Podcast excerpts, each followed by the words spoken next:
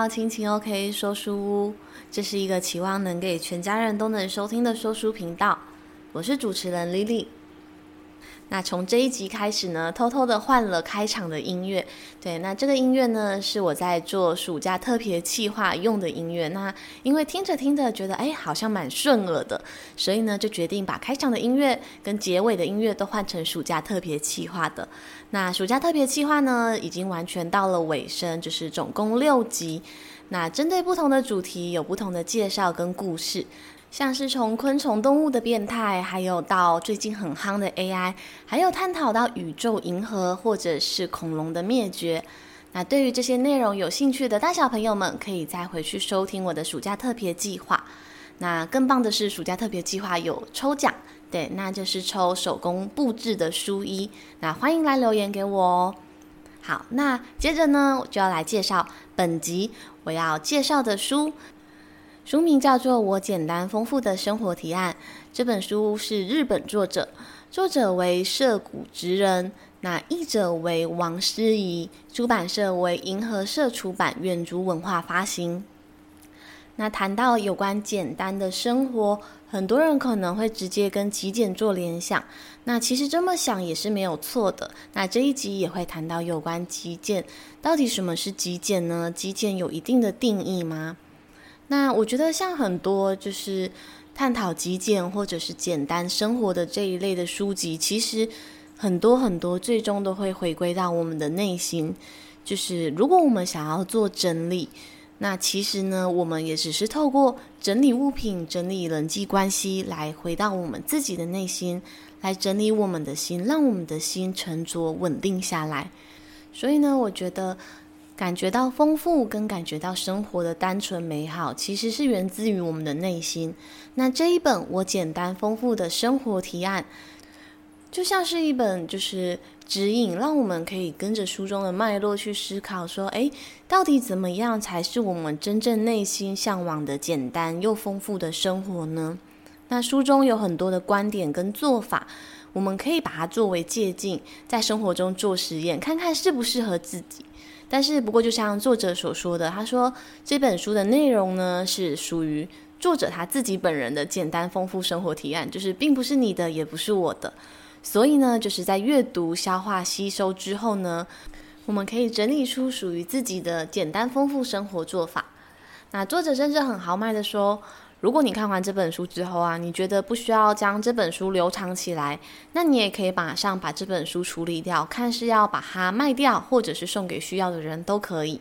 对，那我觉得，虽然我本身很喜欢看书，但是其实我对于书籍的态度就是，呃，如果我本身认为那本书就是，诶，看过我吸收了之后，我觉得没有必要再留藏，我可能未来不会再拿起来看。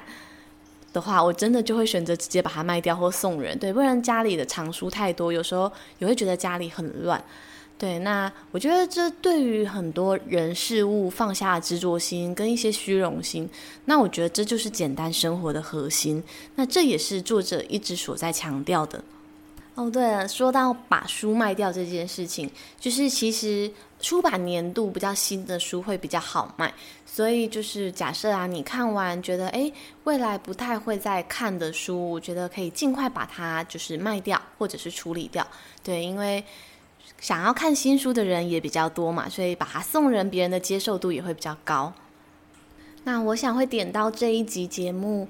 应该是都是对于简单又丰富的生活就是感兴趣，但是想一想，到底是谁对这样的生活不向往呢？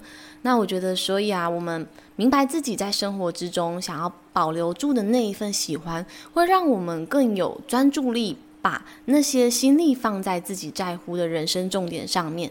那所以引述作者所说的话，他说：“凸显重点应该是以自我的需求为准，而不是他人的目光。所以你的生活重点肯定跟别人不一样。所以呢，你选择把精力、时间，或者是以怎么样的方法来让你的生活变得简单，那都是属于你的，请不要过度在意别人的眼光。”那再来，刚才节目的开头我们有提到，简单很容易跟极简主义互为联想。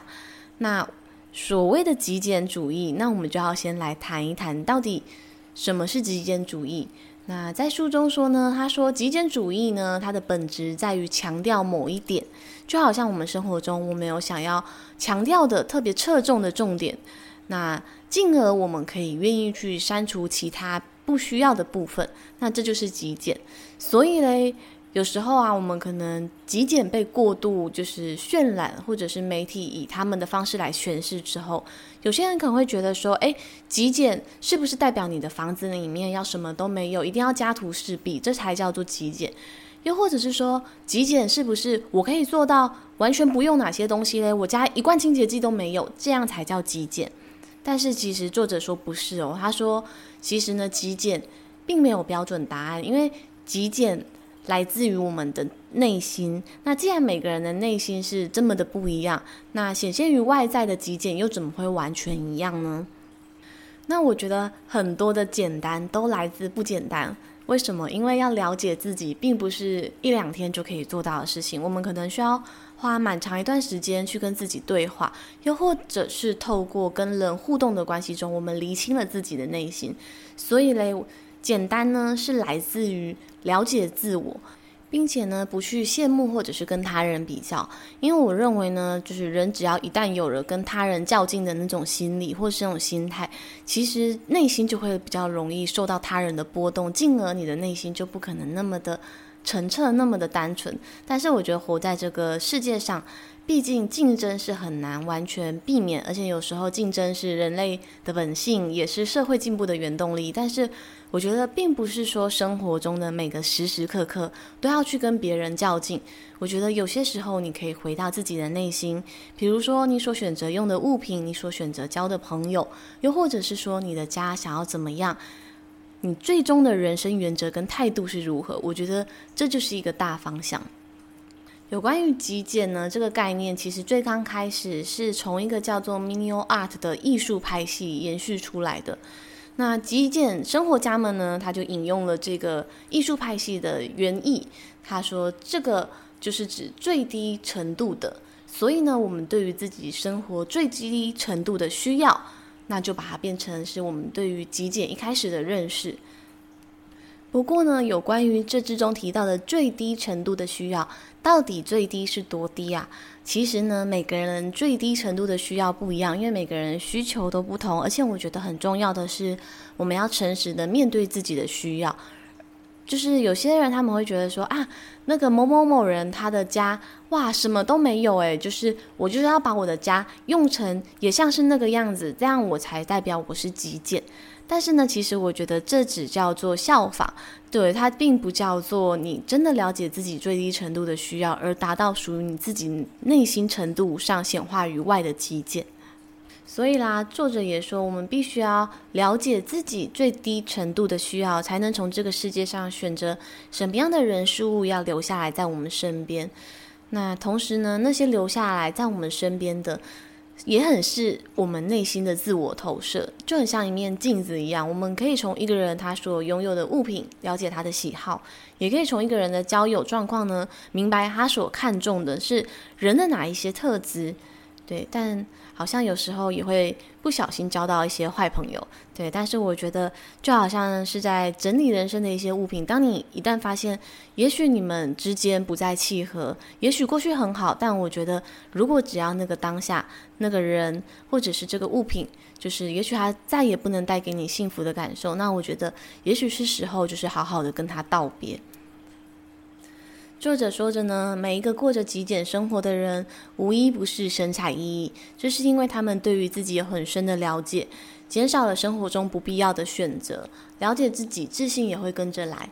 那里面有提到减少选择这件事情，那不知道各位听众朋友有没有经验，就是去到一间就是琳琅满目的服饰店，那因为展示的衣服太多，你反而不知道要从哪边下手，但是呢，换到另外一间店，诶，他卖的东西好像没有很多，但是呢，好像你可以一目了然看完所有架上陈列的商品，那要或不要，其实很简单，看过去、扫过去，可能就清楚明了。那那种店呢，就是根据统计啊，其实会让顾客愿意在里面待的时间，又或者说进去里面消费的机会会比较高。因为有时候人面对太多选择，反而会有一种混乱感，甚至会在那么多的选择之中感觉别无选择。所以嘞，作者才会说，减少选择，然后了解自己，自信就会跟着来。那想一想，就是我到底我自己是从什么时候开始接触极简生活，又或者是说觉得生活中的物品不用这么多，反而感觉很累。我觉得大概是，嗯，真正很认真的把这件事情在生活中做实验跟思考，应该是从我自己出来外面住，然后因为租房子常常需要搬家，那在这个过程中呢，好像就会觉得说，诶，好像有些东西其实根本不需要，好像反而拥有了是一种负担。对，那后来也还蛮习惯，就是家里是干干净净的样子，会觉得人在里面生活会觉得能量耗损比较少。对，那。就是从我开始把生活练习过得简单一点之后呢，我觉得自己的判断力提高了。就是对于那些要丢要留，或者是感情啊，或者是人，或者是物，对，我觉得自己的果断力提高了。对，那应该是说，我觉得自己也更勇于去。拒绝别人，比如说不想去的聚会。那以前我总是会觉得有点三心二意，或者是不好意思。那我觉得那个好像真的是因为不够了解自己。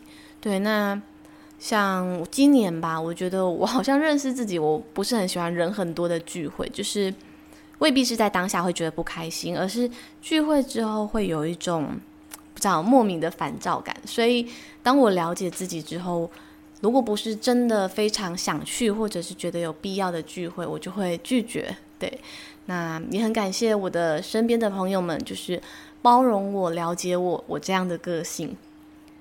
作者提到呢，就是勇于专注于自己的选择，不必过于在意他人的评价。这并不是自我中心，而是把专注力往自己的内心聚拢。那生活并不是拿来炫耀的，所以我们应该要放下我们的虚荣心。那我觉得生活呢，其实就是拿来自己过得开心愉快。那虽然，即便作者也提到，虚荣心呢，很像是内建在人类基因里面的 DNA。不过，即便如此呢，人还是可以找到属于自己的方式，然后找到属于自己的简单丰富生活。那接着，我想要谈一谈，介绍一下这本书的作者。那他在书中很多篇幅呢，都在介绍他自己的生活方式。那因为他是日本的一个知名极简部落客，对，所以呢，很多人都会很喜欢看他的部落格，然后去学习他的简单生活方式。那我觉得，与其是说，哎，好像他不用什么，或者是他只用什么，我要学着像他一样，我觉得更像是透过思想的交流来整理自己的方法。对，也许你会觉得说，哦，我一直很想要。做到某样事情，但是我不知道哦，原来还有这种方法。那先说作者现在的生活方式，我当然是做不到。对，他每天呢都穿一样的衣服，就是他有四件一模一样的上衣。他说这就像他的制服，所以每天呢都不用思考要穿什么。但是呢，他所选择的衣服呢都是他很喜欢的。那他会固定在他喜欢的店家买衣服。对，他说甚至啊，就是不用担心啊，这件衣服之后买不到了怎么办？因为他买的都是经典款。那他过着一天只吃一餐的日子。那过去呢，有一段时间他虽然是外食，因为他觉得说，诶，外食很方便，就不用买锅碗瓢盆，家里的东西就不用堆着这么多。但后来呢，他渐渐觉得说，诶，好像自己开火这件事情能够让生活变得更有品质，甚至下厨呢，好像是一件很奢侈的幸福。那所以呢，他就会为自己准备他说喜欢吃的东西。那他也分享，因为一天只吃一餐，所以呢，他那一餐的呃餐费，他就会不吝啬的对自己好一点。也不是说他会吃什么大鱼大肉，而是说，比如说他喜欢吃洛梨，他就会买好吃的洛梨，品质好的洛梨给自己吃。那作者呢，他们家。一开始是没有床的，对，但是有一次在他流感很严重，觉得浑身不舒服之后呢，他就买了一张床。但是很妙的是，他会把他在家睡觉的日子呢，分成就是某些天可就是是睡床的日子，某些天是不睡床直接睡榻榻米的日子。对，然后他说，好像反而这样子会让他觉得躺在床上的那些日子呢，就是觉得好像非常的幸福。对，那这个我不行，我一定要有床。对，那他们家也没有冰箱，所以呢，他说因此呢，他只吃新鲜的食物。那没有电视，也没有钱包。对，那他没有钱包这件事情，其实我自己想了一下。对，因为其实像我平常上班，我几乎也不带钱包。对，因为我不会把健保卡或身份证随身携带。对，我就只会放，因为上班我自己带便当也不会去哪里，所以我就只会在我的识别证后面放五百块。对，然后就好像嗯，需要钱包吗？但是后来我想一想，就是目前的我的状态还是需要，因为。作者有提到，他不用钱包，是因为他大部分他都是用电子支付。那日本的电子支付通路非常的多，所以基本上呢，还有就是他们手机支付也很方便，所以基本上他们只要就是手机有注册信用卡，可以拿来刷，其实基本上到哪都适用。可是，在台湾，我觉得好像还没有那么完全普及，所以我目前呢，还是会保留我的钱包。对，那。作者提到呢，就是因为他没有用钱包嘛，那他用电子支付还可以，就是自动帮他记账，就是他可以知道花了多少。除此之外呢，作者也罗列了一张属于自己的人生无用清单。什么东西是他认为人生他不需要的呢？因为作者认为厘清自己不喜欢，其实呢也是走在简单生活的一个重要路程。所以呢，他的人生无用清单里面罗列了虚荣。忍耐、人情、努力、掌控他人、外界的尝试、囤货、存钱、过高的费率、被动交往、为了收纳而过多的收纳、无意的资讯、大房子、车子、香烟、浴巾、列表机，对，就是从大到小，由内而外，对，连内心都探讨了。里面有几个比较。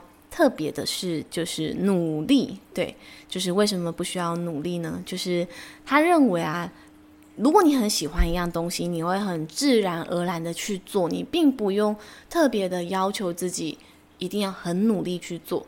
所以他所谓的努力呢，就是你要逼着自己去做出心力奉献的事情。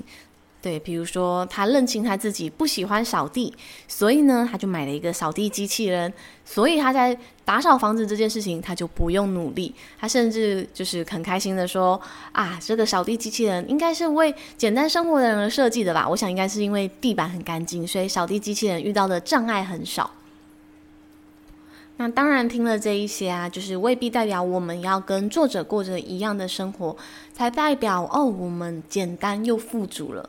那我觉得这本书作者写这本书的美意呢，其实是要鼓励人们去探讨跟思考，就是说我们选择这么做或者是不那么做的内在动机。那我很喜欢作者他在书中提到的一句话：明白表达讨厌是对喜欢的尊重。那有时候我觉得人会对于表达讨厌，会觉得说，哎，我是不是在抱怨？又或者是我是不知感恩？但我觉得他所谓的讨厌，是指你明确的知道自己不喜欢什么。比如说，像我刚刚有提到，我不喜欢人多的聚会，所以呢，我就是表达我对喜欢自己相处，或者是在家跟老公相处的尊重。所以，明白表达讨厌是对喜欢的尊重。那这也是作者为什么要列人生无用清单的用意。那也许也有人会问说：“哇，他每天都穿一样的衣服，会不会很无聊或被认为没有品味？”那我觉得这个是作者他所整理出来属于他自己的结论，因为他认为就是说一个人的个性啊或自我，并不是由他所穿的衣服来表现，而是靠他自己的内在。所以呢。嗯，我觉得这每个人会有不同的想法，是因为有些人他们并不是说哦，我买衣服就是我要表达自我，而是就是他们心情会好。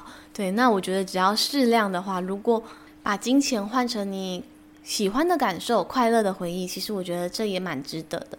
那像我自己啊，就是最近有去学跳舞这件事情，对，那我觉得对我来讲，真的就是薪水变成喜欢的事情了。对，那。当然，每个人他喜欢的事情不一样，对。但是就我而言，我觉得把钱换成喜欢的体验是一件很值得的事情。因为体验呢，就是它不占外在空间，但是却会丰盈你的内在。那提到呢，就是我们常常会需要在整理物品、丢弃物品的过程中整理自己的内心。那不知道各位听众朋友有没有猜到，就是丢弃前三名的物品是什么？对，那这个是作者他所提到的。不知道在日本跟台湾的呃统计状况会不会有所不同？那就日本来说呢，前三名分别是衣服、鞋子、书。没错，书它上榜了。但是我相信，那会听说书节目的人应该是蛮喜欢书的。那我自己也是，对。但是呢，我觉得现在在这个嗯有点。资讯焦虑的时代啊，其实很多人会习惯收集藏书以外，甚至我觉得自己面临到的是，诶，好像有时候看到电子书，又或者是说，嗯，手机上很不错的资讯，就是手机的照片里面会有超级多的截图，我觉得这好像也是影射自己内心的一点知识焦虑吧。对，那对这部分呢，也是我正在努力的部分。那。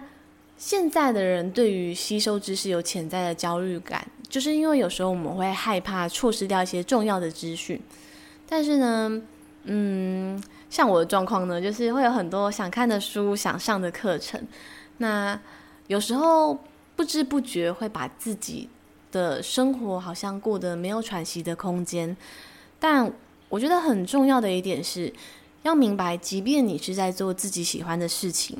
人也是需要休息，人也是会感觉到累的，并不是说你在做的是你喜欢的事情，就都像超人一样不用休息。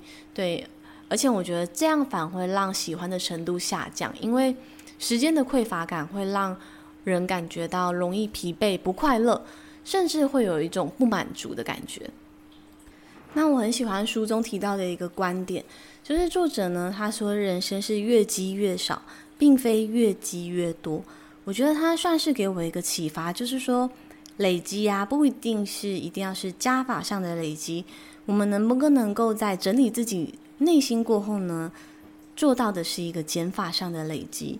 那作者分享着，就是当我们一旦明确的知道自己想要在什么样的空间生活，对什么样的物品会有心动的感觉，跟什么样的人来往才会觉得幸福的时候呢，自然而然的，我们就会更加勇敢的选择自己所爱的。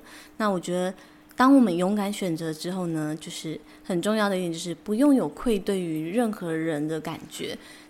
因为呢，做自己当然是不用感觉到有愧疚，或者是必须说抱歉的。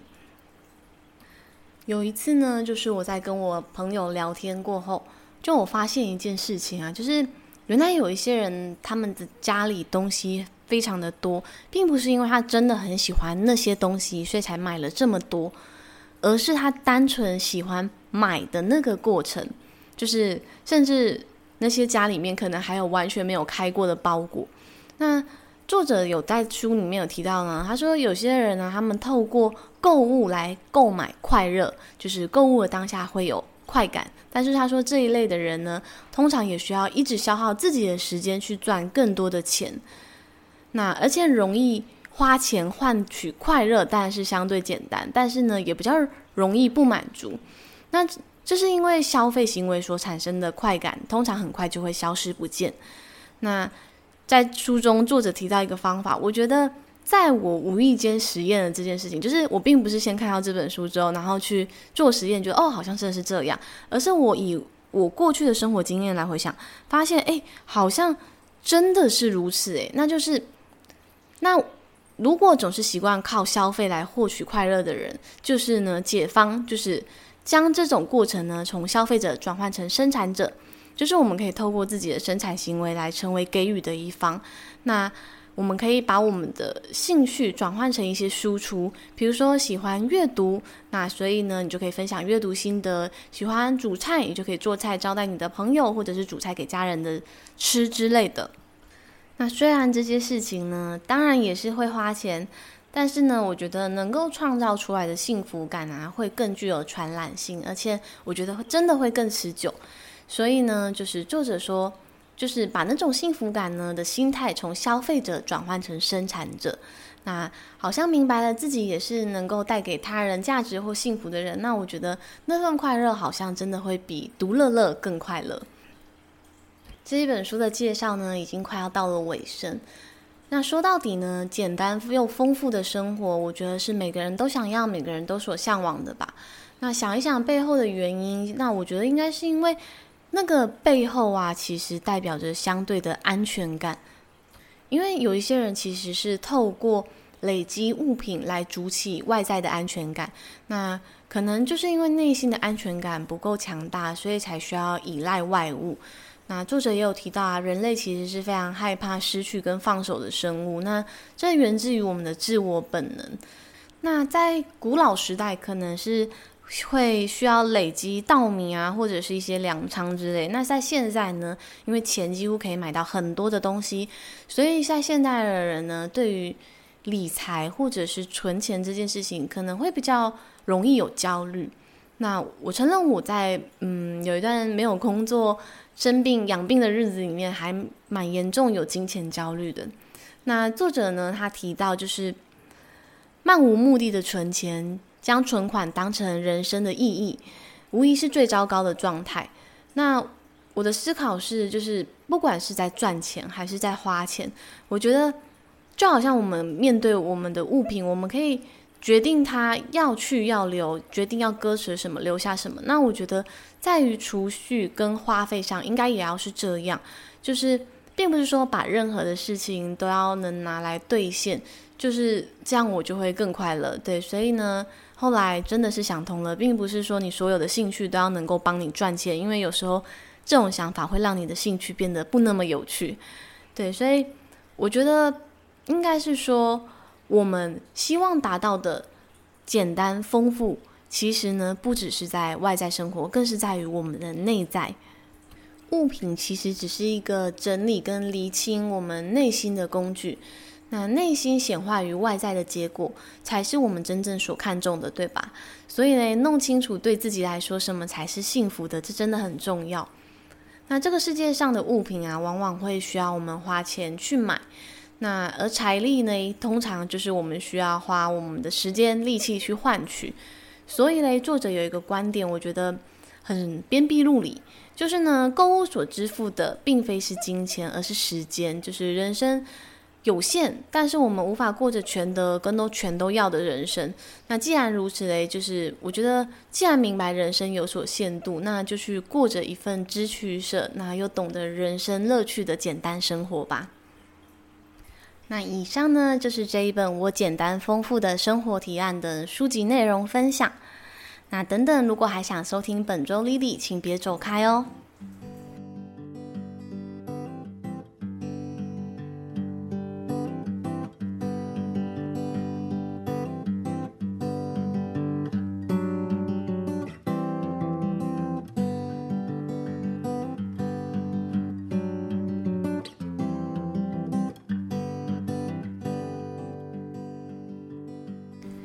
这一周呢，想跟各位听众朋友分享有趣的事情呢，就是我养了新宠物。对，我的宠物呢是鳌虾。对，那为了养这个鳌虾呢，就是我跟我老公来来回回去了好多次的水族馆。那因为水族馆不知道为什么很刚好的，就是我们去的那一周到礼拜四之前，它都是没有开门的。对，那。所以呢，来来回回，终于我们在这周四买到了鳌虾。那我们并开心的说：“哇，这就是国际鳌虾日！”没有啦，没有这个日，是我们自己乱讲的。但是呢，就是很开心，我们终于买了鳌虾。那之前其实是有一次，最刚开始其实是想养螃蟹，但是因为螃蟹实在太难买了。那后来有一次去那一间水族馆，就看到了鳌虾，就觉得哇，好美哦！对，那个鳌虾。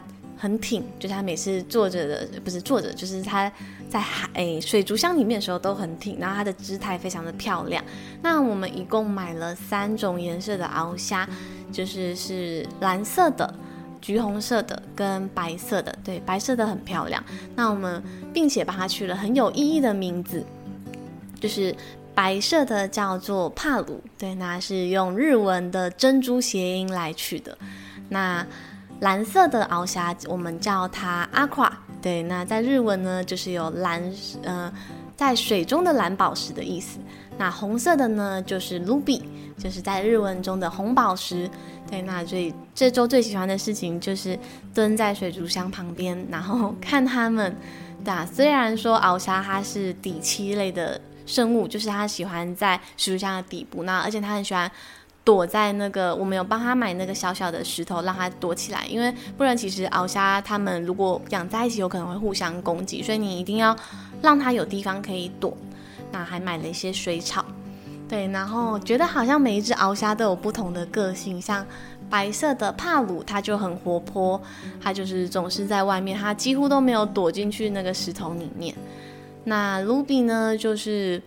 它很特别的是呢，我买它的时候没有注意到它断了一只螯。那回家的时候发现它断了一只螯，然后一开始我们因为看它躲在石头里面，然后好像不知道是因为重心不平还是怎样，就有点倒过去，我还以为它是不是死掉？没有，它没有，它还好，它没有死掉。对，那它总是喜欢待在同一块石头里面。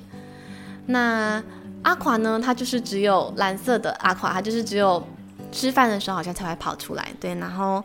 就觉得哇，真神奇！虾子们都有他们不同的个性，所以嘞，本周分享的乐事呢，就是国际熬虾日，就是我们家的国际熬虾日。那有机会呢，就是再跟各位听众朋友分享他们的生活动态。那以上就是本集的节目分享，感谢你的收听。如果喜欢我节目的内容，也请不吝帮我分享给你的亲朋好友，对，或者是动动手指头给我五星好评。那你的每一秒收听都是我创作最大的动力，也很开心能够在这边分享我的日常。那我们就下回阅读时光见喽，拜拜。